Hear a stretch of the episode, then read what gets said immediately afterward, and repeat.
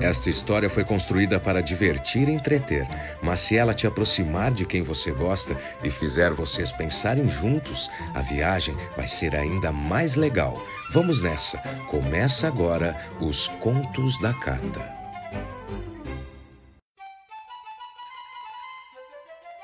A Fome do Rei Prepare-se para conhecer um reino populoso, onde tudo pode acontecer e quem manda é um rei guloso. Sandoval era um rei nada humilde, toda a riqueza do reino era sua, disso não duvide. Se pudesse, ele também comprava a lua. Seus banquetes não faltavam comida, frutas, cereais, carne assada, tudo regado a boa bebida, e entravam na madrugada. Já o povo dormia cedo, pois não tinha a mesma sorte. O que tinha era puro medo de só trabalhar até a morte. O rei não tinha pena.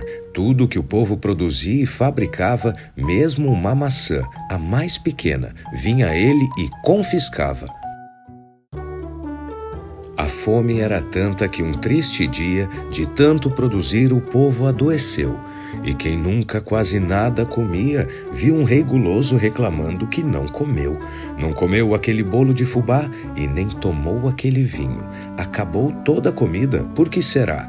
Agora sim o rei acaba sozinho.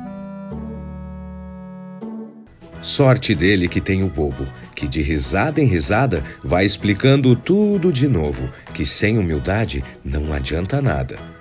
Tentando reparar o injusto, o rei então deu uma pensada: que quando queremos o todo, alguém vai ficar com o nada. Agora é a hora da experiência mais gostosa, a troca de ideias. Conversem, compartilhem. A história só vale a pena quando lembrada. E quando tiverem um tempinho, conheçam o projeto Bons Ouvidos, padrim.com barra Contos da Cata. Vocês também têm histórias para contar.